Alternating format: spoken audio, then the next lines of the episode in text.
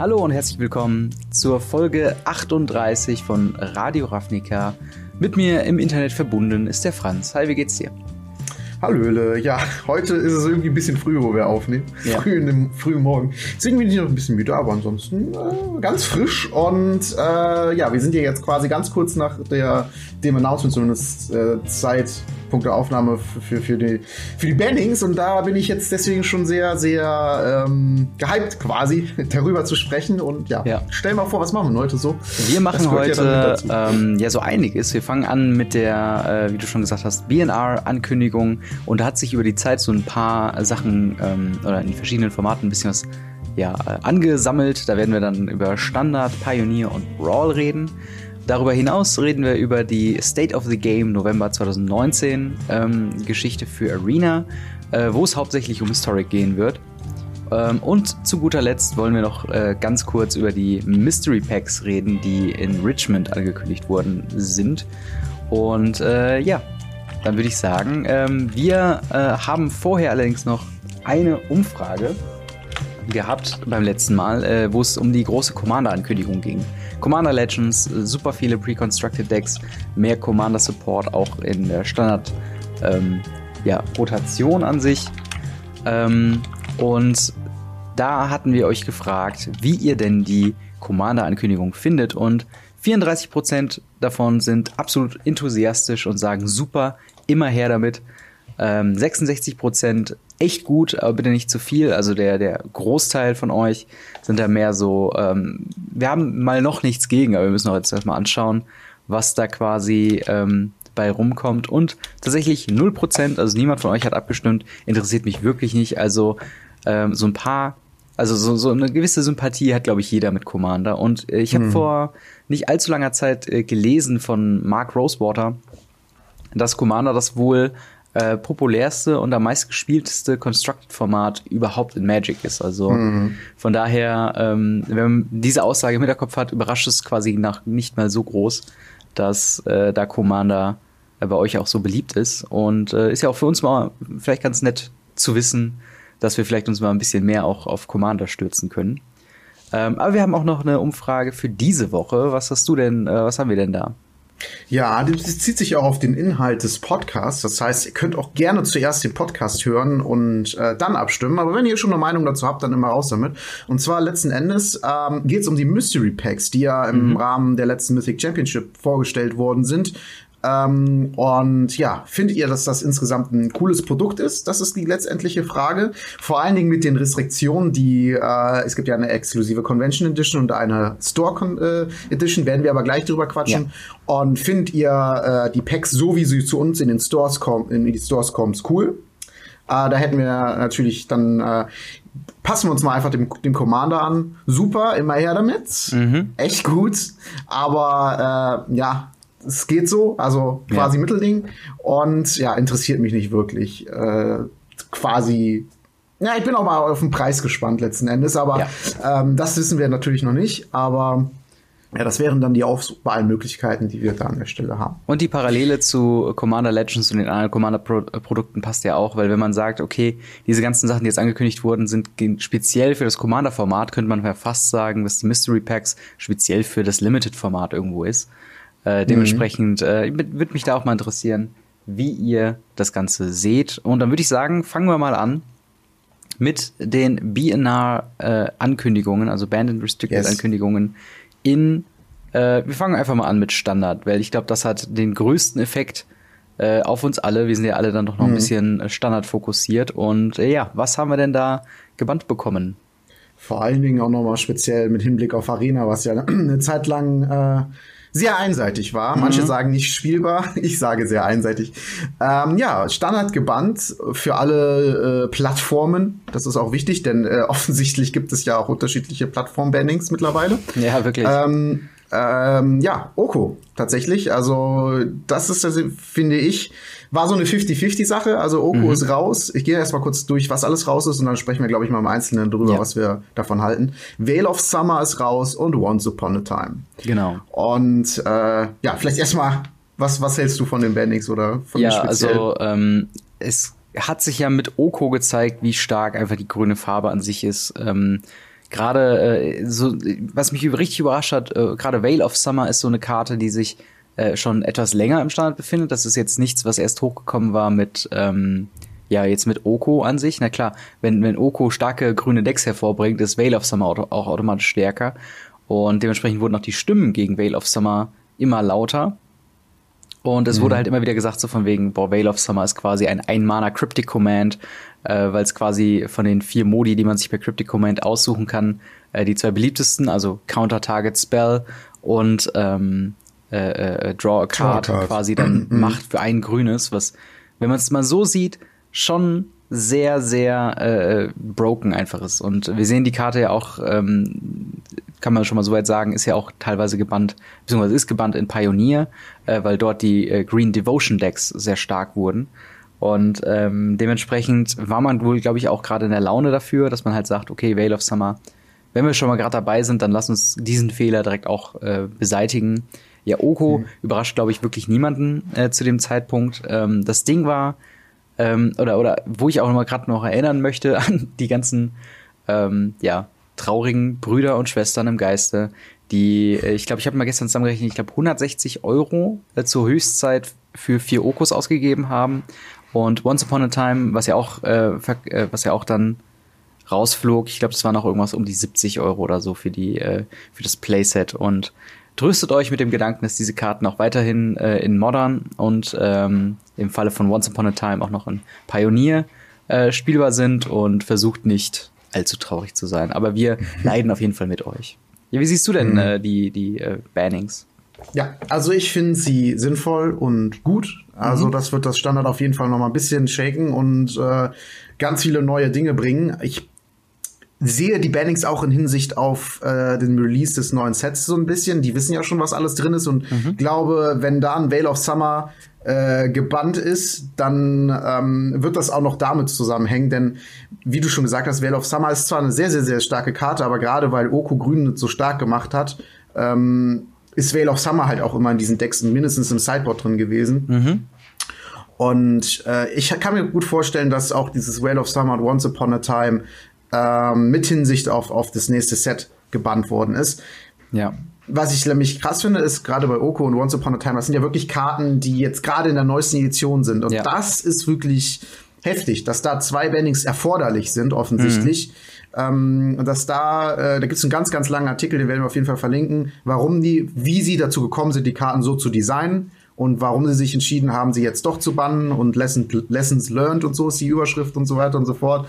Also, ähm, ja, da ja. wird alles nochmal ausführlicher beschrieben, das könnt ihr euch gerne durchlesen. Mhm. Aber nichtsdestotrotz muss ich sagen, äh, bin ich äh, deswegen tatsächlich überrascht von den Bannings, weil für mich war das immer noch so eine 50-50-Geschichte. Ja. Und ich habe jetzt gestern noch einen Tweet gelesen von, ich glaube, Louis Scott Vargas war das, mhm. ähm, der, der da auch meiner Meinung war.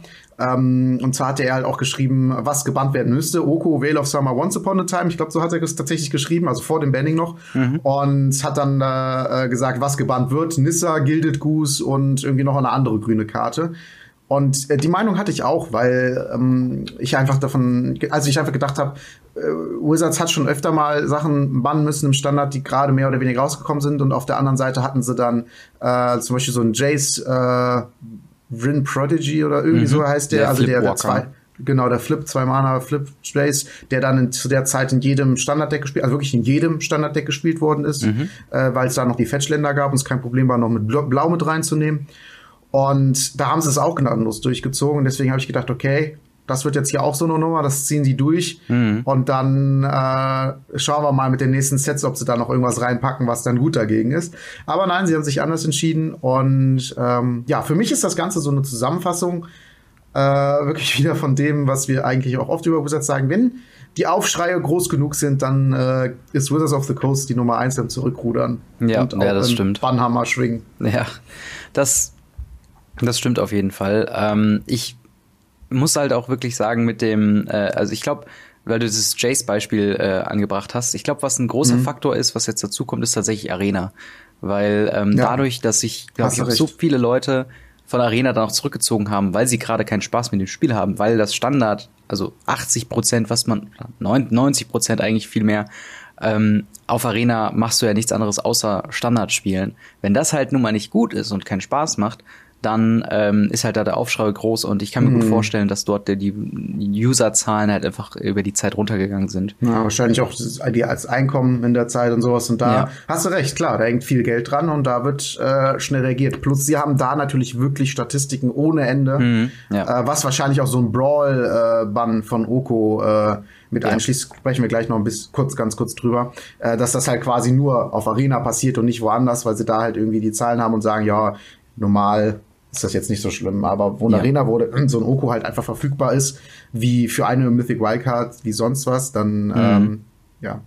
Naja, reden Gut. wir gleich nochmal drüber, ähm, was wir dann davon Vielleicht halten. eine Frage noch zum, zum Oko und Once Upon a Time Bann. Ähm, wie siehst du jetzt ähm, mit dem im Hinterkopf zukünftige Käufe von Throne of Eldraine?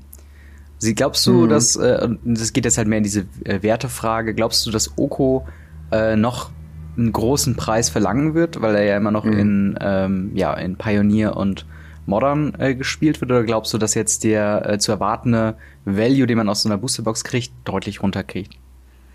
Ähm, also ich Oko und Once Upon a Time werden runtergehen, definitiv. Mhm. Ähm, jetzt kommen die ganzen Standardleute, was, glaube ich, in Papierform auch wirklich viele Leute, äh, viel, viel halt ausmacht, die jetzt verkaufen. Auch dann noch die Panikverkäufe, die sagen, oh shit, das ist jetzt gebannt, ich muss es schnell loswerden. Und ähm, deswegen wird der Preis runtergehen. Aber ich langfristig gesehen würde ich sagen, sind Oko und Once Upon a Time, solange sie in Eternal-Formaten erlaubt sind, sehr, sehr, sehr gute Karten und werden deswegen auch äh, einen stabilen Preis erhalten. Mhm. Niedrig, erfahrungsgemäß immer niedriger als ähm, zu, Hochzeiten von, von Standard. Das ist erfahrungsgemäß einfach so, weil die Nachfrage einfach nach Standard nicht mehr so hoch für die Karte mhm. ist. Und wenn man die im Eternal-Format spielt, äh, es gibt wenig Leute, die einfach so ein Eternal-Format einsteigen, ähm, im Vergleich zu Leuten, die sich die Karte kaufen müssen, weil sie gerade in Standard reinrotiert ist, also mhm. ne, weil sie gerade geprintet worden ist. Und deswegen, also ne, wenn so eine Karte neu reinkommt, ist es so, dass ähm, auf jeden Fall auf einmal die Nachfrage ganz hoch ist, weil alle Formate es brauchen, wenn sie gut ist. Mhm. Und wenn es dann rausrotiert, haben die Eternal-Formate meistens schon ihre Kopie und deswegen ähm, ist der Preis meistens niedriger, auch wenn dann noch mal ein paar neue, Leute sich neue Decks machen und so weiter und so fort.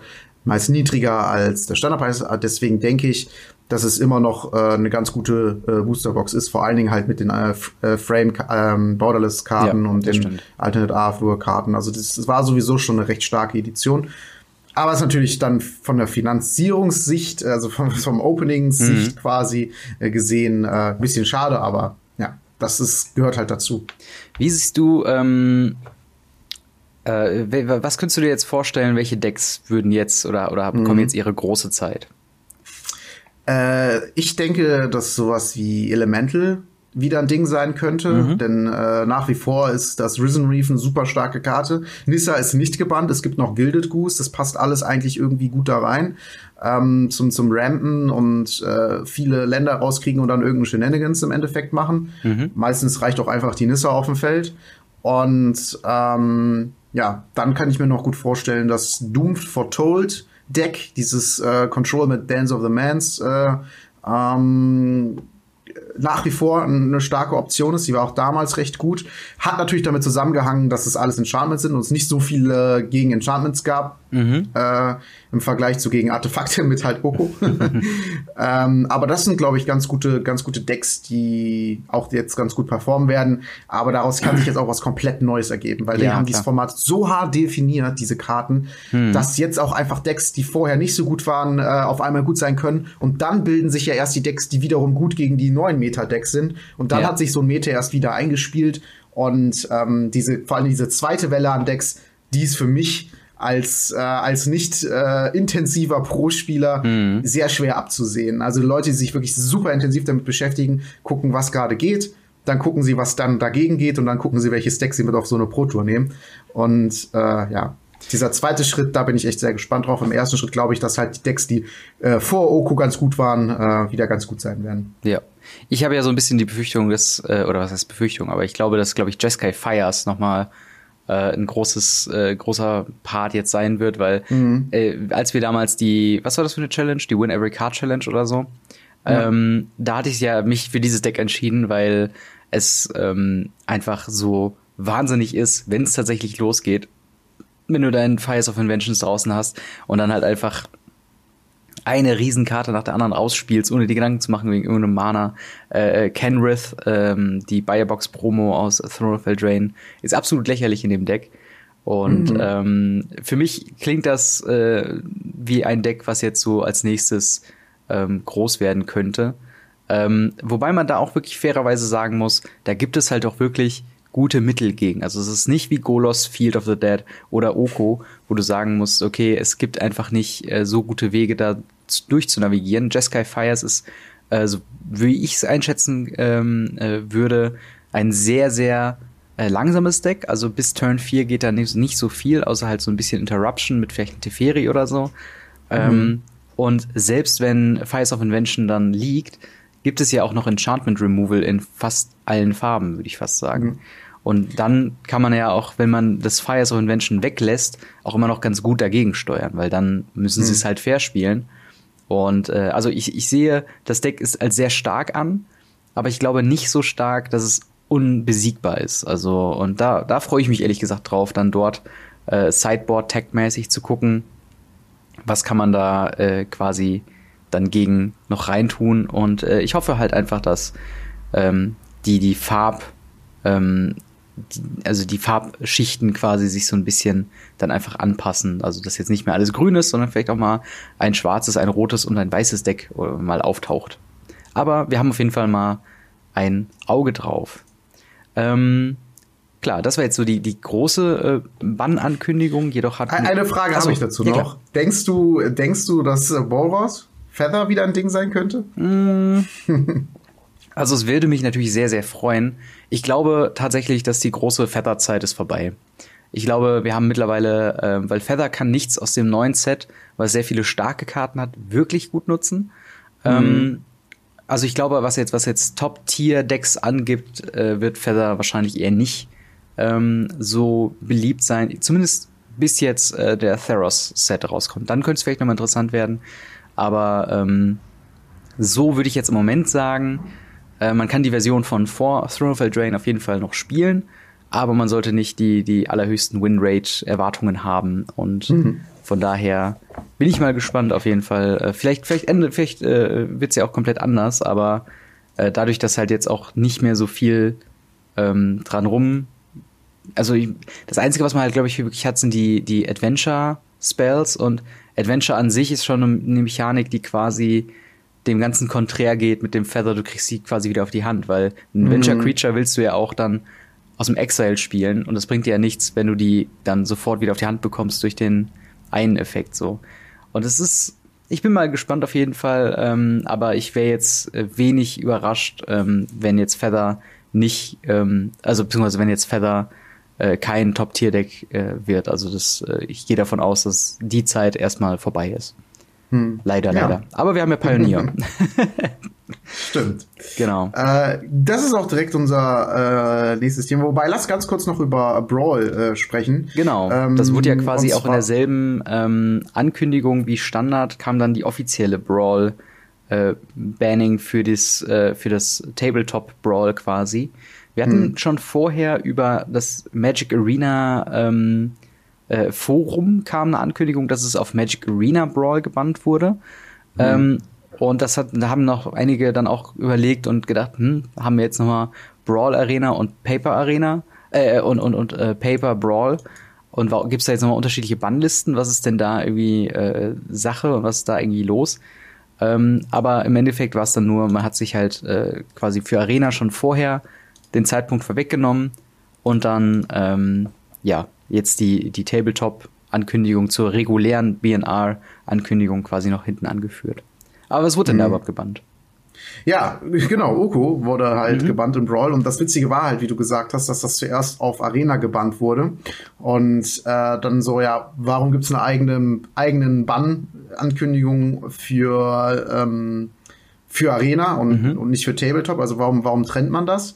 Und äh, ja, der Grund wird letzten Endes, glaube ich, der gleiche sein warum äh, den jetzt auch Oko letzten Endes generell in Standard gebannt haben. Und das ist, dass äh, Brawl wenigstens eine Möglichkeit ist, nicht Standard mhm. zu spielen auf Arena. Und wenn das auch nicht funktioniert, weil alle Oko spielen, ja. dann ähm, muss sowas mal schnell gebannt werden. Und wenn Oko halt vorzeitig in Standard gebannt werden würde, wäre dann hätte das einen viel größeren Impact gehabt, weil dann auch die ganzen äh, Leute schon eigentlich gesagt hätten und gedacht hätten, okay, ähm, der wird auch ein Paper gebannt, warum warum machen sie es denn nicht jetzt auch direkt? Und dann wäre der Aufschrei, glaube ich, noch größer geworden. Hm. Und ich glaube, das ist das, was sie beim Standard verhindern wollten, was bei Brawl nicht so schlimm war, aber das nichtsdestotrotz ähm, ganz gut. Und ich glaube, die wollten auch mit dem Vorab-Brawl-Bann äh, so ein bisschen gucken, wie sich das Ganze verhält, wie sich die Community verhält. Und die mhm. Memes waren ja danach auch wieder richtig groß. Oko gebannt, aber nur in Brawl ja. und nur auf, Re nur auf Arena. genau, ja. Und äh, ja, ich glaube, die haben noch ein bisschen geguckt und gemerkt, okay, der Bann ist legitim, auch von der Community her. Und ähm, ja. Ja. Aber ich, ich finde, da, da macht es halt dann auch wirklich Sinn, einen, einen überkompetitiven Commander äh, in einem Format wie Brawl dann auch zu bannen, weil Brawl soll ja dann doch schon auch so die Möglichkeit sein, Karten zu spielen oder Karten spielen zu können, die jetzt nicht ähm, den höchsten Power-Level haben und dass man ein bisschen einfach Spaß hat. Und ich glaube, wenn da jetzt so ein Oko herumgeistert, ich glaube, dann ähm, ja, ist das einfach konträr zu dem, wofür Brawl eigentlich stehen sollte. Mhm. Äh, aber tatsächlich äh, waren das nicht die einzigen Formate, wo ein überstarker, günstiger Planeswalker gebannt wurde.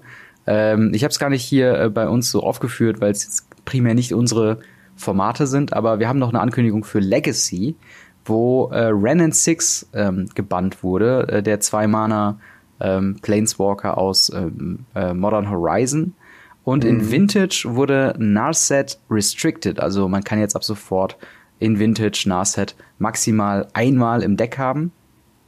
Und ähm, ja, ich, ich weiß nicht, hast du da noch eine, eine, einen Kommentar zu? Weil ich ja, kann das halt so super äh, schlecht tatsächlich, einschätzen. Ja äh, weil einfach nur so was ganz Generelles. Äh, man sieht einfach, wie hoch das Power-Level der letzten Sets einfach ist. Also klar, Modern Horizons wurde ja extra für eigentlich für Modern halt gemacht, aber mhm. für Eternal-Formate vielleicht im Generellen. Und äh, ja, aber auch Nazareth Karten, die einfach total super, also total super gut sind, ja, ja. voll gut, voll gutes Deutsch. Mhm. Aber nee, ihr wisst, was ich meine. Also wirklich starke Karten und das halt einfach in der letzten Zeit, die werden alle dann irgendwie äh, in Grund und Boden äh, gebannt und restricted, weil sie sind halt, das Power-Level ist einfach super, super hoch. Und ja. Ähm, ja, bin mal gespannt, ob das jetzt in nächster Zeit abflacht und dann wieder sowas passiert wie äh, nach Kaladesh, wo alle so gesagt haben, hm, ja, okay, interessant, aber irgendwie, ne, deswegen war mhm. auch diese äh, Ernüchterung so groß, finde ich. Also das gehört, diese Masterpiece-Geschichte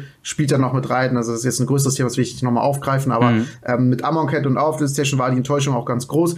Der Power-Level war auf einmal nicht mehr so, so groß und ähm, ja, es hat halt einfach irgendwie abgeflacht mhm. und dann kamen mehrere Sachen zusammen und die Leute waren irgendwie sauer und weniger äh, Leute haben gerne Standard gespielt. Und äh, ja, bin mal gespannt, ob das jetzt halt auch passiert. Ähm, sie haben nämlich auch in den Artikel mit, mit äh, wo sie erklärt haben, wie sie die Karten designt haben, mhm. gesagt, dass sie äh, das oberste Ende von Power Level an Karten gemacht haben, äh, was sie so äh, in ihrer Leitlinie, die sie fahren, sehen. Also wirklich das obere Ende, also wirklich die stärksten Karten, die sie sich vorstellen können, die noch in Ordnung sind, noch im Rahmen sind und selbst die haben ja nicht funktioniert, hm. also waren zu gut. Ähm, und äh, ja, ich bin halt einfach mal gespannt, ob, ob jetzt halt wieder das, das, das Bergtal, äh, Berg. Talfahrt kommt. Die Talfahrt, ja. So Kommt, Talfahrt kommt. Ja, äh, ich genau. muss auch sagen, äh, so ein bisschen befindet sich ja jetzt äh, Wizards of the Coast, was, was die neuen zukünftigen Sets angeht, ähm, so ein bisschen in der Zwickmühle. Wie du sagst, ähm, wenn sie jetzt nicht das Power-Level auf zumindest ein Level mit Throne of Eldraine äh, halten, ähm, dann sind alle gleich wieder enttäuscht und sagen dann auch vielleicht so, oh, Theros, vielleicht war es doch keine so gute Idee, nach Theros zu gehen. Ja, genau. Ähm, und das ist dann nämlich dann, was, genau. was dann gesagt wird. Auf der anderen Seite, wenn, wenn sie dann das Power-Level nochmal gleich halten oder noch höher gehen, dann heißt es ja, wieder, oh, Power Creep, Blizzard will auch, dass man in Eternal-Formaten nur noch neue Karten spielt. Äh, und ja, ich bin mal gespannt, welchen, mhm. welche Gratwanderung sie da probieren werden. Ähm, also irgendwas werden sie also irgendwas muss auf jeden Fall kommen. Und ähm, was mich jetzt auch noch, äh, jetzt, jetzt reden wir wieder über Standard, aber eine Sache, die mir gerade noch kam, ähm, so diese ganzen drei Mana Planeswalker, hm. wie halt Oko auch einer ist, ähm, die machen natürlich auch schon so ein bisschen die, die höheren. Oder Nazareth. Oder Nasrid, genau. Äh, die, die lassen halt auch schon die äh, teureren Planeswalker, so wie Garruk, halt komplett lächerlich dastehen, ne? Naja. Das ist halt auch so ein Ding. Mich würde Oh, es mal du kannst eine Kreatur zerstören für sechs Mana? Ja, genau. Aha, aber ich kann hier Karten ziehen und dem Gegner sagen, dass er nicht mehr seine Instance spielen darf und Ja, wirklich, das, das kann man sich Äh, wirklich oh, überlegen. Also Garuk, ein 6-Mana Planeswalker, hat eine Minus-Ability, um eine Kreatur oder ein Permanente oder was auch immer das ist, äh, dann halt zu, zu destroyen. Und Oko macht das für drei Mana auf eine Plus-Ability. Also, es ist schon. Ja. Also, allein dieser Vergleich sollte, glaube ich, schon sagen, dass äh, bei Oko einiges schiefgegangen ist. Ähm, aber äh, unabhängig davon äh, würde ich jetzt mal weitergehen ähm, zu äh, Pioneer, äh, wo wir nämlich jetzt auch äh, über die ersten Bannings sprechen können, weil Pioneer war ja so ein bisschen. Oh, ich muss mal ganz kurz die Katze vom Regal holen. Kleinen Moment. alles klar. So, geh du mal hier runter. Du machst nämlich nur alles kaputt hier. Naja. Ähm, auf jeden Fall. Bei Pioneer, äh, da gab es ja diese spezielle äh, Mechanik, dass es wöchentlich neue Bannings geben wird und man jetzt quasi im Schnellverfahren versucht, Pioneer zu schärfen und äh, glatt zu bügeln und zu gucken, ähm, wie sich das Format entwickelt. Ähm, meine erste Frage, hast du schon Gelegenheit gehabt, Pioneer zu spielen? Äh, nein, tatsächlich nicht. Also selber zu spielen nicht, aber ich gucke mir das ganz, ganz viel an. Also äh, Magic Online ist da ja was ganz Gutes. Und ähm, einer meiner Lieblings-YouTuber, äh, MTG Goldfish, spielt auch immer sehr gerne Pioneer Ja. äh, zwischendurch. Und ähm, dem gucke ich auch super gerne zu, weil er einfach irgendwie so eine einnehmende Stimme hat, finde ich. Also der Typ selber, der ist Olaf Saffron. Saffron so? Olive, genau. Oh, so rum, ja. und ähm, ja, da habe ich schon viel geguckt und ich finde es echt sehr interessant. Irgendwie fühlt sich das so ein bisschen, wenn man es auf die ersten Blick sieht, weil es wird irgendwie so das getestet, was auch in Modern funktioniert, zum Beispiel so Harden Scales oder sowas. Ja. Ähm, aber halt dann halt mit anderen Karten, also so ein bisschen light. Aber andererseits, äh, je mehr sich das Format entwickelt, desto weniger, also desto mehr Abstand gewinne ich von dieser Einschätzung. Denn ähm, am Anfang ist es ja so, dass Spieler sich daran orientieren, was gut war. Was war damals in Standard gut? Diese Ja. Karten werden immer noch in Pioneer gut sein. Kann man daraus wieder ein Deck bauen? Kann man das Deck irgendwie verbessern? Was ist in Modern gut? Wie viele Karten davon gibt es in Pioneer? Kann ich das Deck in Pioneer nachbauen? Das sind ja so die Wege, die oft auch Pro-Spieler oder Brewer gehen, um zu gucken, was funktioniert. Und daraus entwickelt sich dann so ein Meta. Und ähm, ja, und je mehr sich dieses Meta, wie schon gesagt, halt entwickelt und auch dann die Bannings und so weiter und so fort, desto mehr Abstand gewinne ich halt von der Einschätzung, dass das Modern Light ist, sondern halt eher wirklich ein eigenständiges Format mit eigenständigen Deckideen auch. Und es ist nach wie vor für mich super spannend und ähm, auch eine Überlegung, wer hat halt wirklich Magic Online äh, aktiv einzusteigen und zu spielen. Ähm, das Einzige, was mich zurzeit zumindest an, an, an der Paper-Version hindert oder dann halt letzten Endes auch an Online, ähm, wobei bei Online ist es noch ein bisschen mehr, äh, ist, dass, dass halt diese wöchentlichen Bannings anstehen. Und ich will das erstmal abwarten, Ja. ein vernünftiges Meta auszureden. Ich bin nicht der Typ, der jetzt äh, jede Woche ein neues Brew mitbringt ähm, zum, zum, zum äh, Friday Night Magic, denn ich, ich habe auch nicht Zeit, jeden Freitag leider zu spielen. Und ähm, ja, deswegen will ich erstmal diese Banning Bannings abwarten und gucken, bis sich ein vernünftiges Meta entwickelt hat und dann halt mir gucken, welches Deck gefällt mir und da möchte ich einsteigen und da möchte ich meine Version draus machen. Ja, das äh, geht mir da ganz ähnlich. Ich habe natürlich, ähm, ne, Feather hat mir eben als Thema, als ich äh, zum ersten Mal dann gesehen habe, dass äh, in den allerersten Turnieren, noch bevor äh, Bannings dann anstanden, äh, gesehen habe, dass Feather tatsächlich äh, 5-0 performt hat, also ziemlich, ziemlich gut, habe ich gedacht, so, oh, was spielt man denn da so? Und äh, habe mich dann quasi sofort drauf gestürzt. Und ich muss wirklich sagen, es ist äh, als Deckbauer wirklich nochmal was komplett anderes mit so einer äh, gemischten äh, Library zu arbeiten, also mit einer mit einer Mischung aus, was ist in Modern spielbar, was war in, äh, in, in Standard spielbar und was ist jetzt in Standard spielbar. Und was hat alte Decks, die super gut performt haben, super gut gemacht. Und das quasi zu sich anzugucken, die Verhältnisse, wie viel äh, gerade bei Feather Pump Spells zu Kreaturen, äh, wie die Mana-Kurve aussieht und so weiter und so fort und wie man das halt jetzt anpassen kann. Das hat mir wirklich sehr, sehr viel Spaß gemacht. Äh, und das ist halt allein, also ich habe selbst auch noch nicht gespielt, muss ich vielleicht dazu sagen. Ich bereite mich in äh, aller Ausführlichkeit darauf vor, dass wir bei uns im Local Game Store zum ersten Mal äh, tatsächlich ein Pionierturnier äh, machen können. Und momentan ist es halt so ein bisschen. Oh, da müssen wir, da müssen wir ansprechen. Äh, jetzt gerade, wo du das Stichwort Turnier, ja. wir müssen da echt ein Turnier draus machen. Also ja. nicht ein Friday Night Magic, sondern wirklich ein Turnier. Also wir, äh, es ist gerade ein bisschen ähm, also das Ding ist halt, äh, jetzt reden wir ein bisschen über unseren Local Game Store, aber dadurch, dass viele Leute äh, modern, viele Leute Standard spielen äh, und halt die Legacy-Spieler, die spielen halt Legacy und die werden das auch immer spielen und sollen sie auch gerne machen. aber das ist immer wie so ein kleines eigenes Grüppchen. Genau. Es macht halt, äh, es ist halt nicht momentan zumindest scheint es nicht sinnvoll zu sein, vier verschiedene FNM-Turniere anzubieten, hm. äh, weil halt auch die Leute, die dann ähm, zwar Lust auf Pioneer haben, aber dann doch eher Standard spielen, eher Standard spielen werden und dasselbe halt für Modern. Ähm, weswegen halt momentan äh, so ein bisschen geguckt wird, auch mit dem Ladenbesitzer, wie kann man das halt am ehesten machen, ob man es im zweiwöchigen Wechsel macht oder ob man es, äh, äh, keine Ahnung, ob man es halt dann auf einen anderen Tag legen könnte. Äh, das muss man halt dann alles mal sehen. Ähm, auf jeden Fall ich, ich äh, hm? schmiede auf jeden Fall ein bisschen schon an mein, äh, meinem Deck herum. Ich habe auch äh, immer mal wieder einen Blick ins Metagame auf MTG Goldfish, ähm, wo ich halt gucke, was wird gerade gespielt und ähm, bin da auf jeden Fall mal weiterhin gespannt. Ich finde es auf jeden Fall schön, dass nicht automatisch alle Sachen, die im Standard damals gebannt waren, jetzt auch quasi auf der Bannliste stehen, wie zum Beispiel ähm, Etherworks Marble ähm, ist ja so ein Ding aus ähm, dem Color Dash Block, wo alle Leute mhm. gesagt haben, so von wegen, mh, hm, ich weiß ja nicht, ob das so, so gut ist. Ähm, äh, und im Endeffekt sehen wir es halt in den, in den obersten Top-Decks noch nicht mal so extrem viel. Äh, Oko Thief of Crowns, der Standard äh, komplett dominiert hat und lächerlich gemacht hat, taucht tatsächlich auch im Metagame auf, aber auch nur in einem Deck. Und das hat einen Anteil von 2,2 Prozent. Ähm, ähnlich wie äh, zum Beispiel auch Smugglers Copter halt hier und da immer wieder mit einem Deck auftaucht, aber dann nur als ein Unterstützungsteil. Und äh, so allgemein, wenn ich mir das hier so angucke, muss ich wirklich sagen, dass es halt eine sehr schöne Mischung ist, gerade auch aus den letzten Jahren Standard. Also ich sehe hier eine Walking Ballista, ich sehe hier den Teferi Time Reveler, ich sehe äh, Arc-like Phoenix, ich sehe äh, Oko, ich sehe Mono Red Agro und ähm, halt Blue White Control und all sowas. Und ich finde es irgendwie vielleicht liegt das jetzt auch an, an meiner Sicht, dass ich jetzt lange genug bei Magic dabei bin, um jetzt Sachen wiederzuerkennen, auch so.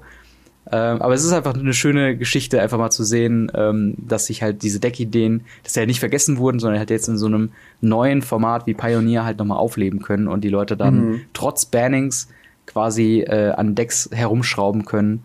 Ähm, zum Beispiel auch hier, ich sehe gerade Band Field of the Dead, hatten wir vor wenigen Monaten auch noch im Standard, wurde da gebannt und jetzt ist es halt mhm. hier mit noch krasseren Karten wie Supreme Verdict oder Hour of Promise halt einfach noch mal ein bisschen Stimmt, Supreme Verdict. Ein bisschen gewürzt worden und jetzt hat man da wieder eine neue Idee und man hat halt die Mittel dagegen auch noch im Format direkt eingebaut.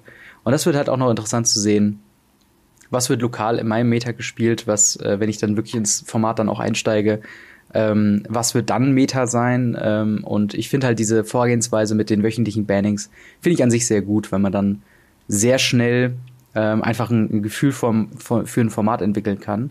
Mhm. Ähm, aber jetzt mal auf die äh, Bannings selbst. Ähm, wir haben äh, tatsächlich äh, verschiedene Wellen von Bannings schon gehabt. Ähm, ich glaube, die allererste Ankündigung war tatsächlich keine Bannings. Die zweite Ankündigung waren dann direkt drei Sachen. Das war Felida Guardian, äh, Leyline of Abundance und Oath of Nissa. Ähm, mhm. die zwei Decks quasi, äh, die zu stark geworden sind. Eine, ein Deck, was wir auch schon im Standard gebannt hatten, das ist die ähm, Sahili äh, Ray äh, und Felida Guardian Blink Infinite Cat äh, Copy ähm, Combo. Die äh, wurde quasi mit dem Ban von Felida Guardian ähm, ja, gebannt oder beziehungsweise halt non-existent gemacht. Ähm, und das andere, was auch jetzt immer noch im aktuellen Meta ein sehr starkes Deck ist, sind die Mono-Green Devotion Decks. Die Devotion-Mechanik kam ja vom Theros-Block, meine ich. Ähm, mm, ja. Und gerade mit der Kombination ähm, Leyline of Abundance und Oath of Nisa konnte man wirklich sehr, sehr, sehr, sehr, sehr viel Mana generieren in den ersten paar Runden. Und das hat halt dann dazu geführt, dass man gesagt hat, okay, man band diese Karten, die diese äh, dermaßen hohe Anstieg von Mana dann möglich machen. Äh, in einem zweiten, äh, in der zweiten Welle äh, oder eine Woche danach wurde dann auch noch Veil of Summer gebannt. Äh, also das meinten wir vorhin mit, man ist gerade so in der Stimmung, Veil of Summer zu bannen. Ähm, mhm. Und das halt auch die perfekte, ja, der, der perfekte Anti, also gegen grüne äh, Strategien, oder nee, anders, für grüne Strategien ähm, quasi halt eine, eine sehr äh, schöne Karte, die halt dann äh, da auch mitgebannt wurde, auch halt mit dem Hintergrund, dass Grün zu stark wird oder, oder den Anschein hat, dass es zu stark wird. Und ähm, das sind momentan alle die Bannings, äh, die wir in Pioneer haben. Wobei natürlich jetzt halt im regelmäßigen Rhythmus immer weitere Bands dann auch mit dazukommt. Ähm, mhm. Von vornherein gebannt äh, im Pioneer-Format waren ja die Fetchländer, die in äh, Khans waren die, glaube ich, äh, geprintet. Also Bloodstained Mire, Flooded Strand, Polluted Delta, äh, Windswept Heath und Wooded Foothills. Und ähm, ja, das, so sieht momentan das Pioneer-Format aus. Ähm, wie gesagt, ich bin mal gespannt, was da noch alles dazukommt. Wir haben da auf jeden Fall einen äh, Blick weiter drauf. Und wenn du jetzt gerade nichts mehr äh, da so. Ich bin mir jetzt gerade nicht so hundertprozentig sicher, ähm, wann das nächste, wann das nächste Banning äh, Announcement kommt. Ich meine, entweder Dezember oder Januar. Ja, also Vollständigkeitshalber. Ich bin mir jetzt nicht so hundertprozentig sicher, aber äh, also Dezember oder Januar kommt das nächste offizielle BNR für halt die äh, genau. gängigen also das, ja. die nächste Tabletop-Ankündigung ist am 16. Dezember 2019. Ah, okay, ähm, Dezember noch. Mhm. Und für Pioneer ähm, Ja, wöchentlich, ne? Genau, Oder? im, im wöchentlichen Rhythmus, genau. Ja, genau. In der, in der, in der letzten Ankündigung, am, auch am 18. November, da wurde halt eben nichts gebannt. Aber ähm, ich finde auch ganz schön, die Stimmen eigentlich zu hören, was Pioneer angeht dass ähm, man nicht nach den Bands wirklich schreit, sondern auch selbst, wo die erste große Welle mit Fälle der Guardian, Laylander, Verbandsens, Oath of Nissak rauskam, selbst da haben halt Leute als Reaktion darauf gesagt so, ja, ach, also hätte man jetzt auch noch drin lassen können. Also mal noch war es mhm. nicht so mhm. schlimm. Und ja. das ist halt einfach, vergleich das mal mit Standard die letzten paar Wochen, äh, wo quasi kein anderes mhm. Thema da war, als wir brauchen die Bands und wir brauchen sie jetzt. Ähm, und das war dann einfach äh, schön zu sehen, ähm, ja, wie das alles laufen wird. Dann würde ich sagen, äh, wenn du nichts mehr zum Thema Bannings und Pioneer und nope. den ganzen anderen Formaten hast, würde ich sagen, gehen wir zum State of the Game über. Wir haben ähm, ja ein großes, äh, wir haben sehr viele Neuigkeiten ähm, für Magic Arena. Äh, mhm. Jenseits von ähm, Historic äh, gab es da zwei Ankündigungen, die wir jetzt, ich würde mal sagen, ganz kurz nur anreißen. Es gab eine, ähm, einen kleinen Part über das ganze Thema Performance-Check. Also, ähm, dass halt äh, Speicherplatz verloren ging aus man anscheinlich keinen Gründen, dass Magic Arena äh, sehr ins Stocken und einem Ruckeln gerat, gerät mhm. und so weiter. Ähm, da äh, arbeitet man dran und äh, das große Update wird da auch ein bisschen was äh, dann äh, mit dazu bekommen. Äh, dazu haben wir noch Social Features 1.0 Friends List bekommen. Ähm, hey. Ja, was, was ist denn deine Meinung zu den, zu den Friends List? Äh, ja, sinnvoll und äh, wichtig.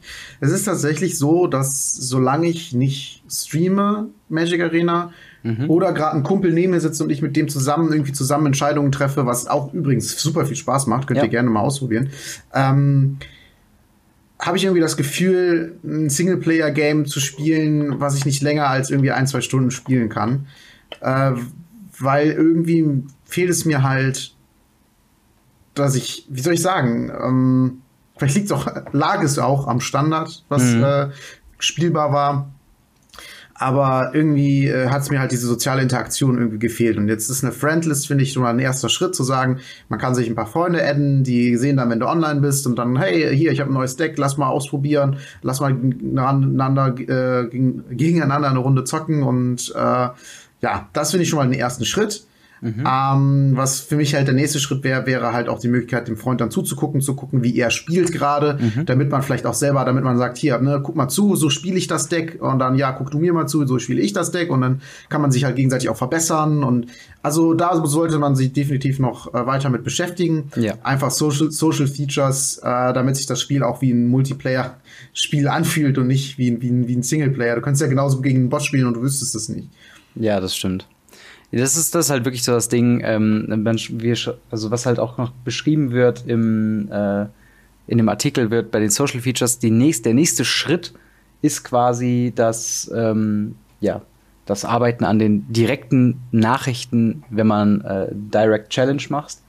Und ähm, ja, das finde ich aber auch eine, eine löbliche äh, Geschichte. Ähm, wie gesagt, Spectator-Modus ist auf jeden Fall sinnvoll. Ich würde mir einen Turn mhm. Turniermodus wünschen ähm, was halt für Leute, die vielleicht äh, Super Smash Bros. Ultimate spielen, äh, das ist halt eine sehr, sehr coole Geschichte, dass man einfach beliebige Turniere gestalten kann mit einem Turnierbaum, das automatisch abläuft. Und wenn man dann halt Leute oh, dazu ja. einladen könnte, Spectator-Modus hätte, das wäre, ah, das würde auch. Das wäre echt schön. Das würde auch, ähm, glaube ich, kompetitive Turniere nochmal auf ein anderes Level hieven, was Arena angeht. Oh ja, stimmt. Ähm, Ah, jetzt habe ich vergessen, was ich sagen wollte. Vielleicht fällt es mir gleich nochmal ein. okay, wir gehen einfach mal weiter, was die Ankündigung äh, so angeht. Äh, und zwar wurde auch das Thema äh, angesprochen, äh, Magic Arena jenseits von Standard. Und ähm, da wurde halt vieles adressiert. Man ist erstmal so ein bisschen drauf eingegangen, äh, was Magic Arena denn überhaupt ist. Es ist halt ein, äh, eine, eine, ein Weg, Magic the Gathering zu spielen für neue und ehemalige Spieler dann soll es auch ein, ein, quasi ein Einstieg in die Geschichte von Magic sein. Es soll eine für sich alleinstehende Erfahrung auch sein können und ähm, ja, die neue, der neue Vorstoß für Magic äh, im digitalen Umfeld sein. Mhm. Und äh, dementsprechend ähm, gibt jetzt auch, äh, wurde das Thema mal angesprochen, mit dem, äh, dass man manche Events nur an gewissen Tagen spielen kann und ähm, da wurde halt gesagt, dass mich äh, Magic Arena so ein bisschen anf äh, anfühlen soll wie ein Local Game Store, wo man dann sagt, okay, äh, Mittwochs ist äh, Playtag und da wird dann mhm. Commander Deck mitgebracht. Deswegen sagt man halt, dass man ähm, Magic Arena, zum Beispiel Brawl, ist ja so ein typisches Ding, äh, dass man das halt Mittwochs nur spielen kann, um halt so ein bisschen dieses Feeling ähm, dazu zu packt. Und dazu sagt man, ähm, weil auch die Stimmen dagegen lauter wurden, von wegen, äh, wir verstehen, dass ihr Bock habt, mehr äh, on-demand direkt spielen zu können in verschiedenen Formaten.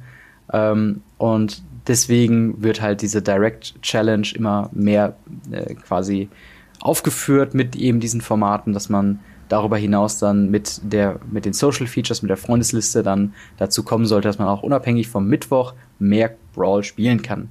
Soweit die Ankündigung. Was ist deine Meinung dazu? Hm, ja. also, wie soll ich sagen? Ich finde, das ist genau falsch rum. Ja. Also, es ist ja letzten Endes so, dass Arena äh, für mich da, also für mich ist Arena dafür da, dass wenn ich äh, Lust habe auf eine Runde Magic, dass ich Magic zocken kann. Mhm. Und ich habe gerade eben schon gesagt, ich, ich schaffe es nicht jeden Freitag zum Friday Night Magic zu gehen, ja. aber äh, wenn ich dann trotzdem eine eine Runde Zeit hätte zu spielen, dann möchte ich halt mich dann am Freitag äh, einloggen und vielleicht eine Runde äh, Brawl spielen, weil ich da Bock drauf habe. Und wie gesagt, also für mich ist Arena halt genau das Gegenstück oder sagen wir mal vielleicht sogar eher nicht das Gegenstück, sondern das ergänzende Stück, das ergänzende Puzzlestück zu, zum Game Store. Also, wenn ich keine Zeit habe, in den Game Store zu gehen, dann äh, spiele ich Arena und mhm. äh, auf Arena dann bitte aber auch dann den Modus, auf den ich Lust habe. Das inkludiert Brawl, das in inkludiert ähm, äh, Pauper und das inkludiert halt dann auch ein gutes Standard mhm. äh, und äh, ja ein gutes Historic. Da kommen wir äh, gleich noch drauf zu sprechen. Mhm. Ähm, und ja, für mich ist es dann halt falsch zu sagen, hey, nur am Mittwoch. Das schließt ja alle Leute aus, die mittwochs einfach keine Zeit haben, weil sie vielleicht, keine Ahnung, Schichtdienst arbeiten, falls sie noch zur Schule gehen und dann haben sie bis nachmittags Unterricht und danach du noch irgendein Hobby äh, mhm. äh, auf dem Tagesplan und dann abends noch Hausaufgaben und dann halt ins Bett oder so. Mhm. Und äh, ja, das schließt halt alle Leute aus, die mittwochs halt einfach keine Zeit haben, die können einfach faktisch auf Arena kein Brawl spielen, außer es gibt vielleicht irgendwann mal ein Zusatzevent. Klar, bei so Sachen wie äh, Momius Madness oder bei experimentellen Modis kann ich verstehen, dass das ein Event ist und dass das dann äh, nur eine begrenzte Zeit gibt. Aber Leute, warum nur am Wochenende? Warum nicht eine komplette Woche? Das sind alles so Dinge, äh, wo ich mir sage, gib doch allen Leuten die Chance, mhm. diesen Modus zu spielen. Und wenn man Leute äh, zum Beispiel, ich habe am Wochenende wenig Zeit und eher unter der Woche Zeit. Das schließt mich bei so vielen äh, Events äh, einfach aus, mhm. wo ich mir denke, so, ey, ich mag Arena und ich mag auch, wie ihr das umgesetzt habt, aber halt so nicht. Ja. Also das Einzige, was, womit ich mir das erklären kann, ist halt letzten Endes, dass sie sagen, ey, ja, wir haben halt insgesamt zehn Arena-Spieler. Mhm. Und damit immer äh, jeder Modus äh, ein Gegner findbar ist, können wir nicht so viele Modis anbieten. Aber das glaube ich nicht. Ich glaube nicht, dass da nur zehn Leute Arena spielen. Ich glaube, dass das genug Leute spielen, dass es möglich ist, ähm, ja, dass es möglich ist, diese Modis alle zu bedienen. Auch wenn man ja. dann mal ein bisschen länger als fünf Sekunden warten muss. Mhm. Oder was meinst du dazu? Ja, definitiv genau dasselbe. Also es ist, ähm, also man hat einfach das Gefühl, dass äh, Arena jenseits von Standard nicht stattfindet und das ist halt einfach was, was halt ähm, dazu kommt. Ich meine, viele Leute haben mhm. mitbekommen, dass es Brawl jetzt gibt auf Arena, aber allein die Tatsache, dass es nicht immer spielbar ist, löscht es halt auch aus den Gedanken so ein bisschen raus. Und ja, für mich ist, halt ist Brawl immer noch nicht auf Arena angekommen. So ungefähr. Nach ja. dem Release-Event halt auch nicht mehr gespielt. Genau, und wenn man also. dann über Diversität auf Arena dann redet, wenn man dann sagt, okay, ähm, wenn man jetzt nicht halt die Möglichkeit hat, wann immer man will, Brawl zu spielen, ohne dass man äh, sich selbst drum kümmern muss, mit wem man spielt, dann ist das halt einfach was, was halt für mich nicht stattfindet und wo ich halt dann selbst auch sage, du, äh, ist momentan halt noch nicht so, äh, so, so ein Feature für, für Arena, dass man da so eine Commander-Light-Version von spielen kann. Mhm. Und darüber hinaus, äh, ähnlich ist es halt mit Historic. Ähm, ich weiß nicht, ob ihr es wusstet, aber man kann Historic tatsächlich jetzt auch schon spielen auf Arena in einer absolut lächerlichen Art und Weise, denn es gibt keinen extra, äh, extra Queue dafür, wo man sich für anmelden kann, sondern man muss quasi in den regulären Play Queue ein Historic Deck anmelden, dann bekommt man eine Fehlermeldung, dass man ein nicht standardlegales Deck äh, versucht anzumelden und erst wenn man dann quasi das bestätigt und sich nochmal anmeldet, kommt man dann dazu, dass man für Historic quasi angemeldet wird und gegen jemand anderes spielt, der auch Historic spielt. Und das ist einfach mhm. keine Art und Weise, wie man ein neues Format verkauft. Also das muss schon präsenter quasi in dem Klienten erkann erkennbar sein, für wann welche Formate zur Verfügung stehen und wie ich diese spiele. Und ähm, mhm. wo wir gerade beim Thema Historic sind, da versucht man jetzt äh, im ganz großen Stile neue, ähm, ja, neue Sachen mit einzufügen und Historic tatsächlich jetzt ein bisschen äh, aufzuwerten. Ähm, wir hatten ja bisher verschiedene Ankündigungen zum Thema Historic, dass äh, man überlegt, neue Karten reinzubringen. Es war von Wormcoil Engine, Snapcaster Mage und anderen powervollen äh, Modern-Karten die Rede. Ähm, mhm. Das hat man jetzt so ein bisschen quasi runtergespielt, man hat es noch überdacht. Äh, aber mit dem 21. November, also auch der Zeitpunkt, wo diese ganzen Neuerungen, also auch Social Features und das alles, worüber wir gerade gesprochen haben, ähm, quasi auch mit online geht, wird es 20 neue Historic-Only-Karten quasi geben. Mhm. Ähm, und diese ähm, werden sein. Äh, ich muss gerade mal gucken, die haben leider keine Liste, sondern einfach nur einen Screenshot gemacht. War eine super Idee, Wizards. Ähm, Sarah Ascendant, Soul Warden, äh, Kinsbale, Cavalier, Treasure Hunt, Distant Melody, Crypt Breaker, Hypnotic Spectre, Phyrexian Arena, äh, Tendrils of Corruption, ähm, Kiln Feed, Goblin Matron, äh, Hide, Zugos, Second Right, Elvish Visionary, Fauna Shaman, ähm, Imperious Perfect, Burning Tree Emissary, Captain Sisay, Ornithopter, Mindstone und Darksteel Reactor. Diese Karten werden ab dem 21. Ähm, November für das Historic-Format äh, quasi angeboten. Ihr könnt dafür äh, 1 zu 1 Wildcards redeemen oder ihr kauft euch für, ähm, wie viel war's? Äh, eine Handvoll Gems oder so und so viel Gold äh, könnt ihr das quasi das Playset von 21 Karten auf einmal freischalten lassen. Ähm, hm. Ich finde es leider gerade nicht. Ich gucke gleich mal, dass ich es äh, noch nachreiche gleich. Ja. Ähm, hm. Und darum halt neue Decks bauen. Und das finde ich aber die Herangehensweise an sich finde ich tatsächlich sehr gut, weil ich finde, dass sich ins Historic-Format mit den alten Karten, die in der Arena drin waren, sich auf natürliche Art und Weise äh, schöne Decks bauen lassen, äh, wie zum Beispiel, wenn wir Elvish Visionary und äh, den anderen Elfenlord äh, quasi mit reinnehmen, hat man einfach jetzt schon mit äh, ähm, den ganzen Dominaria-Elfen ein ziemlich brauchbares und sehr gut äh, funktionierendes Elfendeck zusammengebaut, ähnlich halt mit ähm, ja den äh, Soul Warden, äh, beziehungsweise doch Soul Warden und äh, Sarah Ascendant, was sich halt einfach schon anbietet für ein Live-Gain.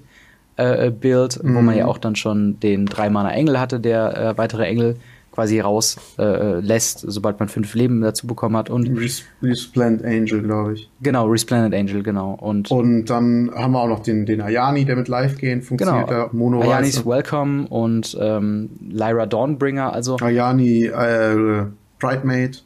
Genau, genau. Und es gibt auch schon, schon erste Listen, wo man dann denkt, okay, man kann ja um die neuen Karten schon ein bisschen drumherum bauen. Und so ein bisschen fühlt sich das an wie Pioneer in ganz, ganz klein.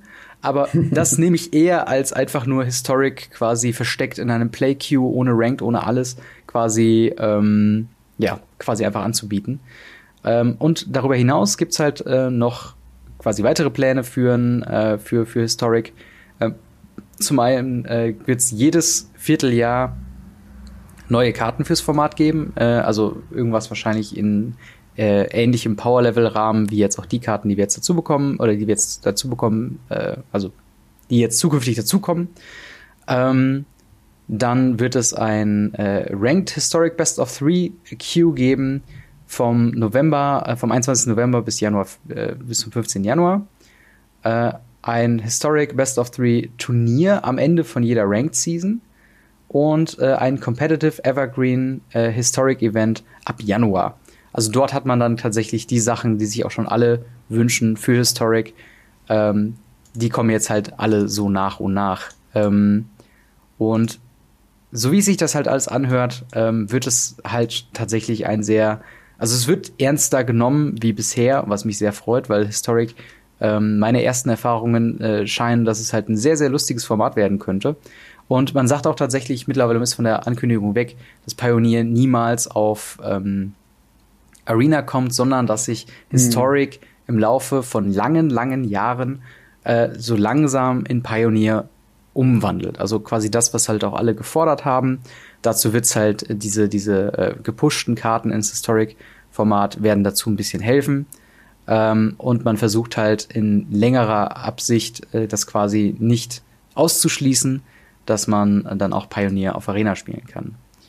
Ähm, ich ich mache gerade nochmal die Ankündigung quasi alle äh, nochmal durch. Und zwar es gibt da noch eine Historic Anthology 1, äh, was ein spezielles Event ähm, sein wird. Ach nee, Quatsch, das ist halt dieses, äh, was ich eben meinte, dass man sich die äh, 20 Karten mhm. direkt kaufen kann. Und jetzt habe ich auch den Preis, 3400 Gems äh, wird das Ganze kosten. Ähm, und man hat quasi äh, das Playset von allen Karten für sich freigeschaltet. Es wird ein Launch-Event geben, äh, wo man für 200 Gems bzw. 1000 Gold Best of One Historic spielen kann und Cosmetic Rewards äh, davon bekommen kann. Es gibt aber keine Ausfallkriterien, also ihr könnt das so oft spielen, wenn ihr einmal eingekauft habt, ähm, wie ihr wollt. Und äh, ja, diese Art von Events wird es halt immer mal wieder ähm, ja, dazu kommen, und äh, dementsprechend, man versucht auf jeden Fall Historic richtig ernst zu nehmen. Und äh, ja, was ist deine Meinung dazu? Ähm, ja, endlich mal ein bisschen mehr zu Historic. Also in letzter Zeit, und beziehungsweise generell habe ich das Gefühl, dass immer viel angekündigt wird. Also diese mhm. Social Features sind ja auch schon so lange angekündigt gewesen. Mhm. Ähm, und bis, bis es dann wirklich dazu kommt, ähm, dass es was Funktionierendes ist, dauert es doch recht lange. Also das hört sich und fühlt sich für mich so ein bisschen danach an, dass äh, die halt immer noch nicht dann fertig damit sind, wenn sie es ankündigen, aber sie halt irgendeine Ankündigung brauchen, damit es weiter läuft und weiter drüber gesprochen wird. Und äh, halt genau das gleiche wie bei, wie gesagt, wie bei Social Featuren ähm, und bei Historic halt, wo es halt angekündigt wurde, rauskommt und dann irgendwie gar nicht so richtig funktioniert oder gar nicht irgendwie äh, Support wird, sondern das Ganze erst irgendwie ein paar Monate später kommt. Und mhm. äh, das finde ich schon ein bisschen komisch, aber gut, wie sie sich jetzt letzten Endes dann drum kümmern, fühlt sich schon nicht schlecht an, aber es ist halt immer noch nicht Pioneer und das ja. ist halt das, was ich sage, vielleicht spiele ich doch lieber Magic Online. Also ähm, es gibt echt, es gibt ein gutes Video von, von ähm, Tolarian Community College, wenn ihr der englischen Sprache halbwegs mächtig seid, mhm. ähm, wo er letzten Endes halt drüber spricht, wie man Pioneer, ich glaube, das Video heißt A Historic Need for Pioneer. Ja. Ähm, was ja auch eine lustige Verbindung ist, äh, schon sehr clever gemacht. Ähm, und äh, da erklärt er halt, wie man das eigentlich ganz gut einbinden könnte, sogar ähm, damit gut Geld verdienen könnte. Und äh, ja, das finde ich halt, fände ich halt echt ziemlich cool. Und das ist halt das, was mich an Historic so stört. Also das ist halt einfach nicht Pioneer. Ja. Und gerade mit dem aktuellen Hype um Pioneer ist es halt wirklich leider eine Tatsache, die man sich ja, stellen muss. Aber auf der anderen Seite muss man auch fair sein, ähm, all die Sets im Nachhinein äh, quasi jetzt innerhalb von wenigen Monaten einzufügen, ähm, ist schon schwierig und ich bin froh, dass mhm. überhaupt die Verbindung zwischen Arena und Pioneer gemacht wird für die nähere Zukunft. Also Ähm, es ist die Rede von Remastered Sets, also anstatt dass man äh, Sets eins zu eins digitalisiert und dann veröffentlicht, werden mehrere äh, wahrscheinlich im, im Block-Kontext, also äh, es geht ja auch noch wieder zurück, wo dann ein Block drei Sets beinhaltet und man nimmt einfach ein Best-of aus diesen Sets und ähm, bringt sie dann nach und nach auf Arena äh, und halt eben in Historic, beziehungsweise dann den späteren Pioneer. Ähm, und ich finde, das ist zumindest eine Herangehensweise, die natürlich schwierig ist, weil man sagt dann, okay, was ist, wenn jetzt eine unbekannte Ankommen aus einem Set, äh, was nicht digitalisiert wird, auf einmal in Pioneer komplett durchstartet? Wie schnell kann Arena dann darauf reagieren und dieses Deck dann auch möglich machen? Ähm, darüber hinaus kommt noch, dass selbst wenn diese Decks noch nicht äh, quasi existieren, äh, Brewer eingeschränkt werden in ihrer Vielfältigkeit, was äh, oder oder in einfach ihren Werkzeugkasten, was sie halt reinbringen können. Ähm, aber wie gesagt, ich muss halt wirklich sagen, ich bin schon mal froh, dass es überhaupt ähm, dass ein Thema angesprochen wird, weil es halt schon irgendwie auch lächerlich ist, ähm, wenn man sich überlegt, äh, dass das Flaggschiff-Spiel auf digital quasi wird gerade so ein bisschen überschattet von dem äh, ja, Greis, den man seit mehreren Jahrzehnten mitschleift, äh, mitschleift also mhm. also Magic Online. Ähm, und da gehen jetzt gerade wieder alle hin, um Pioneer zu spielen. Und da finde ich es immerhin gut, dass man sich Gedanken macht, dass man nicht nur Standard auf Arena spielt, äh, sondern eben halt auch äh, dann für die Zukunft denkt und denkt, okay, Pioneer ist auf jeden Fall äh, eine Option für uns. Ähm, ja, und dementsprechend ist es ja schon bald soweit mit den äh, 21. November, dass halt die erste Welle von Historic-Sachen kommt und da werde ich ja noch mal gespannt sein. Ähnlich so ein bisschen wie äh, meine Begeisterung für Pioneer, was Deckbauen angeht, habe ich da auf jeden Fall Bock, äh, mich um diese Karten äh, dann, äh, die dann heute hinzukommen, die irgendwie so gut wie es geht auszunutzen und mhm. äh, mal zu schauen, wie gut das Historic-Format denn äh, so wird auf Arena, wie einseitig oder wie vielfältig. Also da bin ich auf jeden Fall mal gespannt. Ähm, ich würde sagen, wir gehen mal noch zu den Mystery Packs über. Mhm. Ähm, und zwar äh, haben wir die angekündigt bekommen vor kurzer Zeit äh, bei Weekly MTG. Wir hatten ja auch schon in der letzten Folge darüber gesprochen. Und ähm, jetzt bei dem Magic Fest Richmond, auch zur Zeit von äh, der Mythic Championship 6, ähm, also das war dieselbe Location, das waren halt dann einfach ein Magic Fest und ein Mythic Championship quasi in einer riesengroßen Halle, hatte mhm. man dann ähm, ja die Enthüllung dieser, dieses Produktes gesehen und grob gesagt, was das Mystery Booster jetzt an sich ist, es ist eine, ähm, ja, ein, ein, ein Set äh, von Karten, die aber nicht wie sonst bei dem Rahmen irgendwie 250 bis 270 äh, Karten ist, sondern 1694 Karten ähm, mhm. von der gesamten Geschichte, also nicht der gesamten Geschichte, aber von der jüngeren Geschichte von ähm, Magic äh, bein äh, oder, oder halt ähm, umspannt. Und äh, jedes Booster wird dabei 15 Karten beinhalten, äh, je zwei weiße, blaue, schwarze, rote und grüne Commons und Uncommons. Also da wird nicht mehr unterschieden von wegen äh, 10 Commons und drei Uncommons, sondern es wird halt diese, es wird nach Farben sortiert und da hat man dann gleiche Chancen, eine Common oder eine Uncommon rauszuziehen. Ähm, dann kommen noch zwei Colorless-Karten dazu, also entweder Artefakte oder Länder. Ähm, genau, aus dem Set seit, äh, ich glaube, Core Set 2015 wurde gesagt. Äh, mhm. Dann gibt es noch eine das Rare. Das ist lustigerweise genau das Set, mit dem ich äh, angefangen habe. Mit dem du angefangen hast. Das war mein erstes Display, ja. Krass, das, äh, das ist auf jeden Fall ziemlich cool. Also sehr viel Nostalgie für dich auf jeden Fall ja. schon mal dabei. Definitiv. Ähm, dann wird es eine Rare und eine Mythic Rare äh, aus diesem Zeitraum geben. Dann gibt es noch einen extra Slot für Old Card Frames Karten, die tatsächlich darüber hinaus noch so weit, so weit zurückgehen können, äh, wie zum Mirage-Block. Äh, und dann, du hast ja am Anfang schon erwähnt, es gibt zwei unterschiedliche Versionen. Es gibt eine Convention Edition und eine Store mhm. Edition. In der Convention Edition wird es sogenannte Playtest-Karten geben. Also Karten, die äh, Research and Development ähm, für sich intern verwendet. Ähm, die sehen so ein bisschen aus, wie als ob man einfach einen Papiersticker ausgedruckt hat und auf eine Kammern geklebt hat. Und äh, die haben halt sehr, sehr, sehr verrückte Effekte. Also sowas wie alle deine Karten sind diese spezielle Karte oder ähm, verschiedene Sachen, die dann äh, darum gehen, äh, von wegen, dass du die Runden, die du schon dieses Spiel spielst, zählen musst die ganze Zeit. Und wenn du dann diese Karte spielst, hat das halt einen Effekt darauf, ähm, ja, wie groß die, die Kreatur dann ist. Und äh, solche verrückten Sachen, äh, die werden einen speziellen Slot in der Convention Edition bekommen. Äh, in der Store Edition ist diese ersetzt mit äh, nochmal einem erweiterten Pool von 121 Karten, die dann in Foil drin sein wird. Mhm. Ähm, ja, wie findest du denn äh, die, das Booster im Allgemeinen und äh, die Unterscheidung zwischen Convention Edition und Store Edition?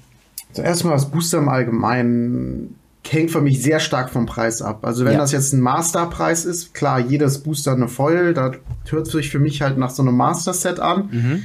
Boah, dann muss ich sagen, puh, ähm, bei so vielen Karten, die möglicherweise drinne sind, irgendeine Art von Value wieder rauszuziehen, ähm, schwierig. Klar ist das Argument, hey, kauf dir kein Display, um Value zu bekommen. Mhm. Verstehe ich und äh, kann ich auch so sagen, dass es ja eher dazu ist, um Limited zu spielen, draften halt einfach. Und das ist ja auch das, was diese Booster letzten Endes ausmachen soll. Mhm. Aber nichtsdestotrotz ist für mich auch ein wichtiger pa Part davon, dass ich dann nicht nur für, äh, also normal, normales Display 90 Euro drafte, sondern dass ich auch, wenn ich Glück habe, da ein bisschen was Cooles rauskriegen kann. Jetzt nicht ja. unbedingt die 90 Euro, aber halt so ein bisschen was. Und äh, das ist halt für mich ähm, auch ein wichtiger Part vom Booster öffnen generell. Und da bin ich mal gespannt, wie der Preis einfach letztendlich aussieht. Mhm. Als reines Set, um Spaß damit zu haben, finde ich das ziemlich cool und ähm, wie du schon gesagt hast, sehr viel Nostalgie auch für mich persönlich mit, mit verbunden. Und ähm, ist auf jeden Fall etwas, was ich, was ich, was ich super gerne mal draften möchte.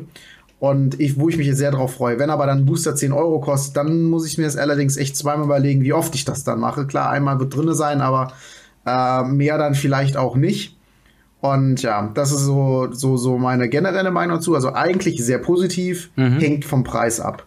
Ja. Ähm, meine Meinung zu den Unterschieden zwischen Convention Edition und ähm, ja, der Store Edition ist, kann ich, ich kann die Entscheidung, die dahinter steht, verstehen. Also sie haben sich einfach gedacht, diese Playtest-Dinger bringen nicht viel Value mit sich und wir packen Value lieber mit rein in Form von Foils. Und dann wird das ein bisschen beliebter sein für die, für die, ähm, ja, die Leute, die das da kaufen. Jetzt natürlich der Aufschrei von manchen Leuten äh, groß, die sagen, hey, ich will aber sehr gerne diese, diese Spaßdinger da haben, also die, mhm. die äh, Playtest-Cards, das ist doch gerade das, was irgendwie, was cool daran ist, was es sonst so nicht gab.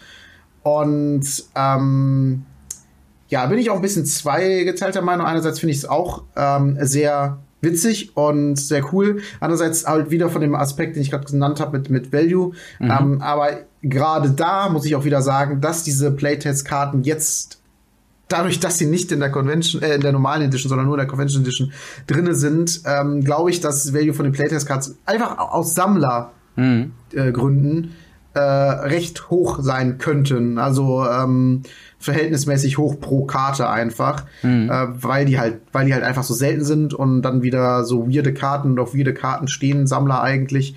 Und ähm, ja, weiß nicht, ich kann die Entscheidung einerseits verstehen, andererseits gerade allein fürs Draften finde ich es irgendwie schade. Ja. Für mich hört sich das halt sehr danach an, sie packen eine Voll rein und machen den Preis jetzt auf 10 Euro pro Booster und äh, hier, ne, ist ja eine Foil drin, ne? Dass sie da vielleicht mit der Playtest-Karte, die ja wirklich dann nur für den Spaßfaktor eigentlich da sein sollte, mhm. vielleicht nicht möglich wäre. Und das ist halt einfach meine Sorge, die dahinter steckt. Wenn das jetzt ein Unset wäre, wo ein normaler äh, Boosterpreis äh, drin hintersteckt, äh, und dann halt stattdessen halt noch eine Playtest-Karte, mhm. dann, well done, würde ich sehr gerne kaufen. Aber meine Befürchtung liegt da irgendwie anders. Ja. Das kann ich auf jeden Fall nachvollziehen. Ich muss sagen, ich bin sehr äh, enttäuscht, dass die Playtest-Karten nicht den Weg auch in Stores finden, weil, hm. äh, sind wir mal ehrlich, es wird sehr unwahrscheinlich sein, dass wenn ich in einem äh, zu einem Magic Fest oder einem anderen Convention äh, oder größeren Turnier gehe, dass ich dort äh, einen Draft spiele, weil ich einfach nicht so der Limited Man bin.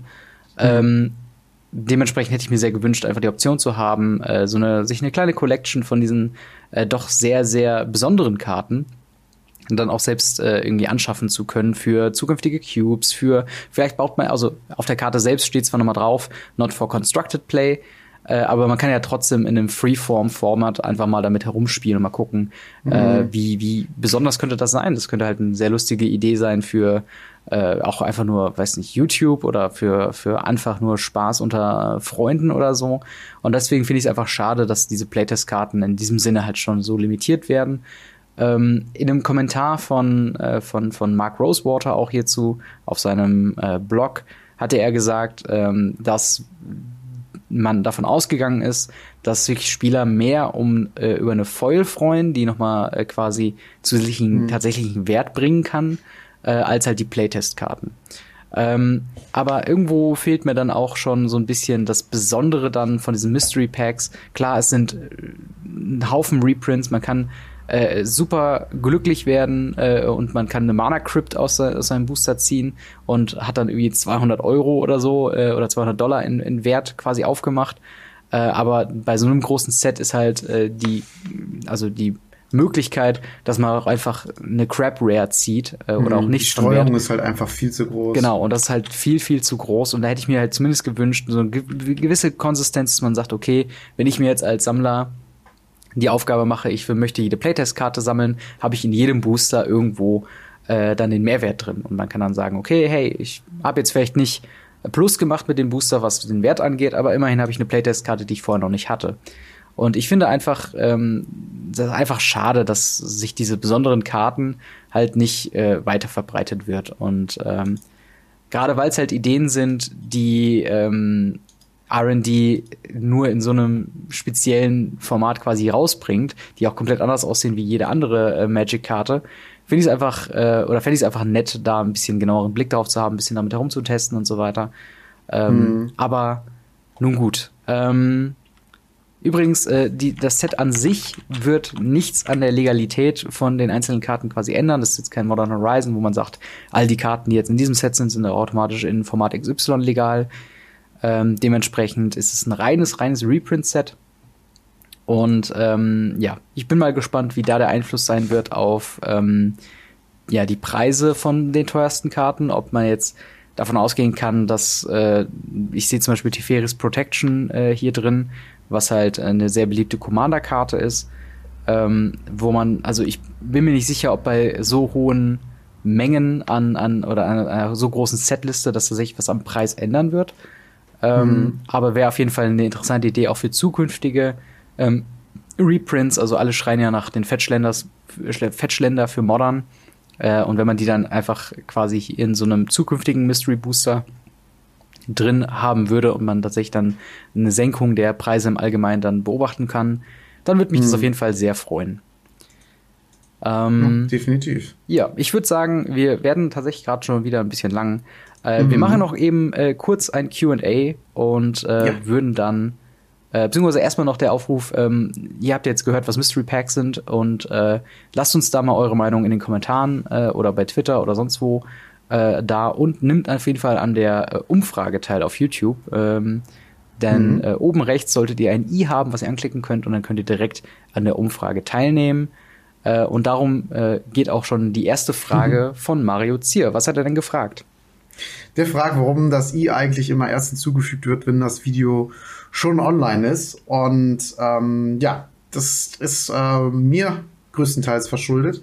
Äh, und auch aber ein Teil YouTube. Denn das Problem ist, man kann das erst hinzufügen, wenn das Video fertig hochgeladen ist und verarbeitet ist. Mhm. Dann kann man erst äh, die äh, Umfrage halt erstellen. Mhm. Und manchmal ist es, also oft ist es so, dass ich das ähm, aus zeitlichen Gründen halt hochlade quasi beiseite den PC laufen lasse und dabei hochlädt und ich irgendwas anderes mache und dann ist der Release-Termin aber schon ein paar Stunden später und äh, dann schaffe ich es zeitlich einfach nicht mehr, mhm. das äh, vorher zu machen. Oder ich bin zum Beispiel gerade unterwegs. Unterwegs kann man das nämlich zum Beispiel im Handy geht das nämlich nicht, mhm. das hinzufügen und äh, ja, das ist äh, immer so ein bisschen blöd, aber ich versuche das immer schnellstmöglich nachzureichen oder halt im besten Fall schon, schon vorher hinzubekommen. Jetzt habe ich tatsächlich ja besseres Upload-Internet. Mhm. Das heißt, der Upload dauert nicht mehr zwei, drei Stunden, wie es vorher war, äh, sondern halt äh, nur noch ein paar Minuten. Und äh, da sollte das möglich sein, dass ich dann auch noch am PC bin und äh, das vorher einstelle. Ja, genau. Ähm, die andere Frage oder eine andere Frage, auf die wir eingehen wollen, kommt von der Ast, der äh, fragt, warum streamst du exklusiv auf Twitch? Du kannst doch auch parallel auf YouTube streamen. Ähm, ja, die Antwort darauf ist eigentlich relativ einfach, denn ich mag es sehr gerne mit den Leuten äh, mehr oder weniger direkt zu interagieren. Das ist, mhm. bei Twitch funktioniert das wirklich in ein paar Sekunden, wo die Leute was in den Chat schreiben und ich das dann äh, quasi sage und sie das dann auch im Stream sehen, ähm, also darauf reagiere. Und wenn man das restreamt zum Beispiel, dann ähm, geht das so ein bisschen verloren. Die, die Verzögerung ist länger. Plus mit Leuten aus einem Chat. Also ja gut, das könnte ich auch machen, dass ich dann halt beide Chats irgendwie mir aufmache Mhm. und reingucke. Aber das finde ich irgendwie finde ich irgendwie nicht so sinnvoll. Und dadurch, dass ich ja eigentlich immer ein Video hochlade, dass ich gerade live bin und die Mhm. Live-Termine auch immer bei Twitch äh, eingetragen sind im Zeitplan, Mhm. Äh, finde ich, dass man das auch schafft, äh, von YouTube rüber zu wechseln. Aber ich merke auch, dass bei YouTube ich äh, ähm, im Schnitt mehr Viewer hatte, als ich jetzt auf Twitch habe. Aber das kommt auch langsam. Mhm. Ja. Also, Man muss auch vielleicht noch dazu sagen, dass YouTube als Livestream-Plattform äh, bis auf wenige, wenige Ausnahmen halt einfach nicht so gut funktioniert wie Twitch. Also ich bin ja selbst auch äh, auf Twitch am Streamen da hier und da mal. Äh, und man kann einfach, wir hatten ja auch schon häufiger mal das Thema, dass auch gerade bei Coverage und so weiter von Magic the Gathering, man kann Decklisten einblenden, man kann äh, die Maus Ja. über Karten hovern lassen und dann wird die Karte nochmal größer gemacht wie bei Arena. Und äh, all diese Features ähm, bietet YouTube nicht und es hört sich auch nicht so an, als ob YouTube die bald äh, bietet. Und das äh, Parallelstreamen auf YouTube und Twitch gleichzeitig ist auch was, was ähm, ja die PC-Leistung auch. Äh, also ich würde da mit meinem PC an meine Grenzen kommen. Ähm, und das wäre halt was, was halt einfach nicht. Ähm, Mhm. ja, es gibt, es gibt ja zum Beispiel so, so Seiten, wo du das quasi hinstreamst, also nur einen, einen Stream machst. Ja. Und der verteilt das dann auf zwei oder drei Streams weiter. Ja, und und das dann- geht gar nicht über deinen PC, aber dann ist die Verzögerung halt Genau, super dann hast man halt das, äh, das Delay ist halt dann viel zu riesig. Also dann ähm, lohnt sich der, die Live-Komponente einfach nicht mehr. Ja. Ja, und äh, in dem Sinne äh, würde ich sagen, wenn ihr weitere Fragen äh, für uns, äh, über uns, über äh, die Sachen, die wir machen, über Magic the Gathering oder Ankündigungen oder sonst irgendwas habt äh, oder auch Nachfragen zu den Themen von heute, dann lasst sie uns gerne wissen in den Kommentaren auf YouTube, bei Twitter, bei Radio Ravnica, at Gamery oder at Weisengames. Ähm, ja, alle Links dazu findet ihr in der Beschreibung da, drunter. Denkt an die Umfrage. Wie gefällt euch das äh, Mystery Pack äh, als ähm, Produkt? Werdet ihr euch angucken? Habt ihr da Lust drauf? Vor allen Dingen als Store, Store-Produkt. Genau, als Store-Produkt. Ähm, und äh, wäre das, oder vielleicht auch, wenn ihr das als Kommentar verfasst, würdet ihr für ähm, die Convention Edition äh, extra zu einem Event fahren? Ähm, das wäre halt dann auch noch was, wo äh, ja, hätte, ich, hätte ich vielleicht Interesse dran. Ähm, in dem Sinne, wenn, äh, dann sehen wir uns und hören wir uns dann beim nächsten Mal wieder. Franz, vielen Dank äh, für dann diese Folge und wir sehen uns Ja, dann beim nächsten Mal wieder. Haut rein. Ciao. Ciao.